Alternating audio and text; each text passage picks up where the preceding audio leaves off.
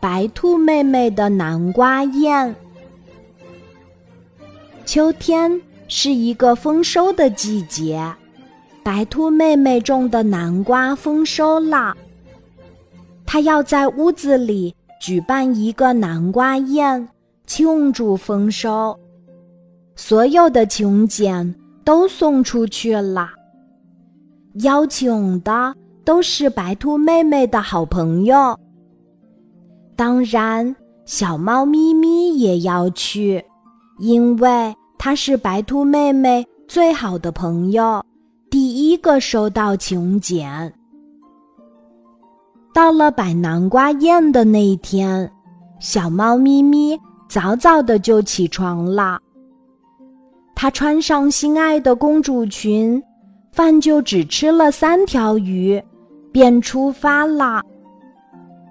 路过小河边儿，小猫咪咪看见它的新朋友麻花鸭，它正对着一堆木头茅草发愁呢。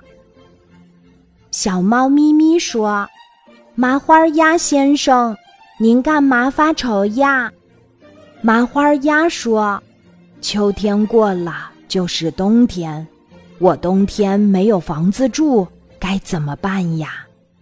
小猫咪咪说：“我可以帮你。”他们从早晨盖到下午，还是盖不完。白兔妹妹请的客人都到了，就差小猫咪咪了。白兔妹妹想，它可能不来了。白兔妹妹对小猫咪咪很生气。他种的南瓜丰收了，小猫咪咪不来庆祝，算什么好朋友呀？白兔妹妹从此再也不理小猫咪咪了。无论小猫咪咪怎么解释，它也不理小猫咪咪。冬天快来了，天气冷了。有一天，小猫咪咪。来到白兔妹妹家，问道：“白兔妹妹，冬天的用品准备好了吗？”白兔妹妹气呼呼地说：“你看，这么多东西，还用准备呀？”天上飘起了雪花，大伙儿都在过冬。白兔妹妹燃起了火炉，天天熬南瓜喝。她家的烟囱里。总是飘着白烟。可是冬天才过一半儿，白兔妹妹家的木炭就用完了。这个冬天怎么过呀？白兔妹妹又冷又饿，望着一大堆南瓜发愁呢。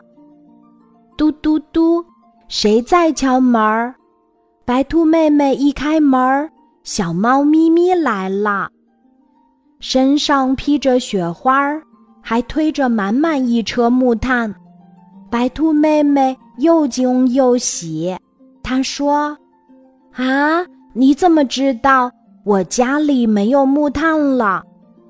小猫咪咪笑着说：“我看见你家烟囱这两天没有冒白烟，而且过冬前没有运木炭。”这下，白兔妹妹家的烟囱又冒出了白烟，她的屋里暖洋洋的，还有白兔妹妹和小猫咪咪的欢笑声呢。小猫咪咪可是雪中送炭呀！